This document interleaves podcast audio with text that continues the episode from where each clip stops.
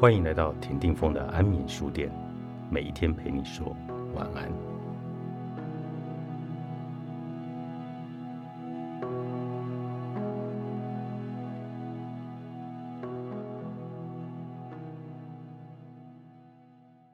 活在地球上的人可以分属非常不同的层面，虽然表面上他们看起来都一样，正如人有多种层面的人。艺术也有多种层面的艺术，这些层面之间的不同远远大于你所想的。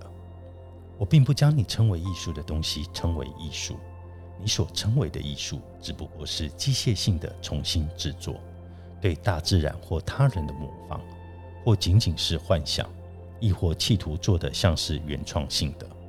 真正的艺术是相当不同的东西，在艺术作品中，特别是古代艺术。你会看见许多你无法言喻的东西，它们含有某种在现代艺术中感觉不到的东西。但是，当你不知道它的相异处何在，你很快就会遗忘了它，而继续把每一件作品都来当作是一种艺术。在你的艺术中，一切都是主观的。它是艺术家对各种心情的认知，它是艺术家借以表达心情的种种形式。它也是其他人对这种种种形式的感受。对同一种现象，一位艺术家感觉到某种东西，另一位艺术家可能感觉到另一种相同不同的东西。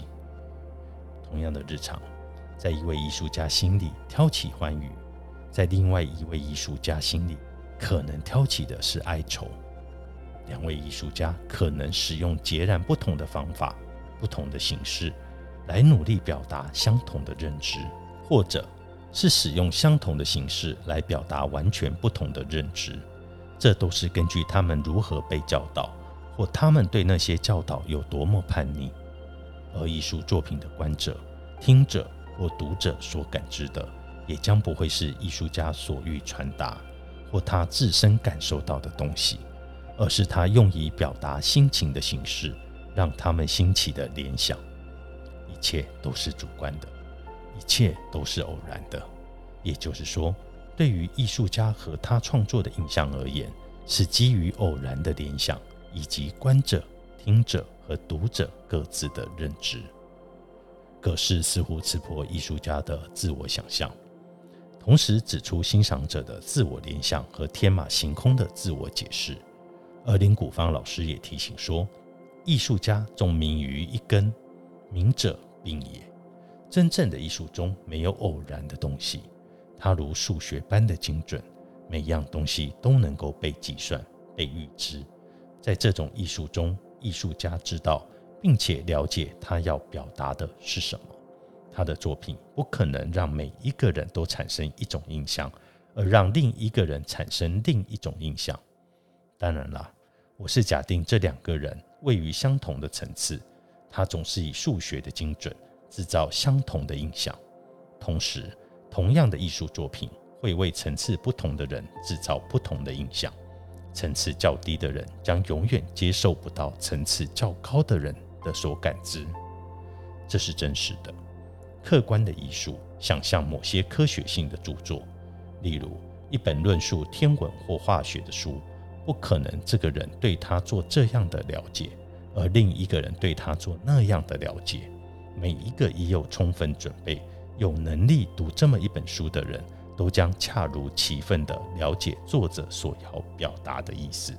一件客观艺术的作品就是这样的一本书，差别只在于它不单单影响人的理智部分，还会影响人的情感。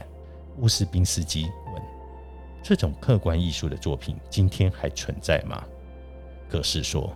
当然还存在，埃及的史芬克斯，还有一些历史上知名的建筑，某些神的雕像和神话中的角色，能够被当作书来读，只不过并非以心智，而是以情感来读。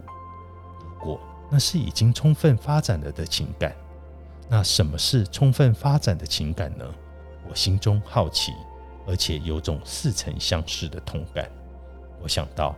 奥修在谈论禅宗的公案时，下了一个注解。一个公案，短短的几行文字，却包含了一整部佛经的内容。这似乎是说，如果一个人了解了一个公案，全身上上下下、里里外外都会彻彻底底的完全了解一个公案，那他就等于了解了佛法的精髓吗？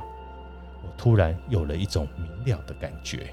在印度听见一片寂静，作者黄志群，天下文化出版。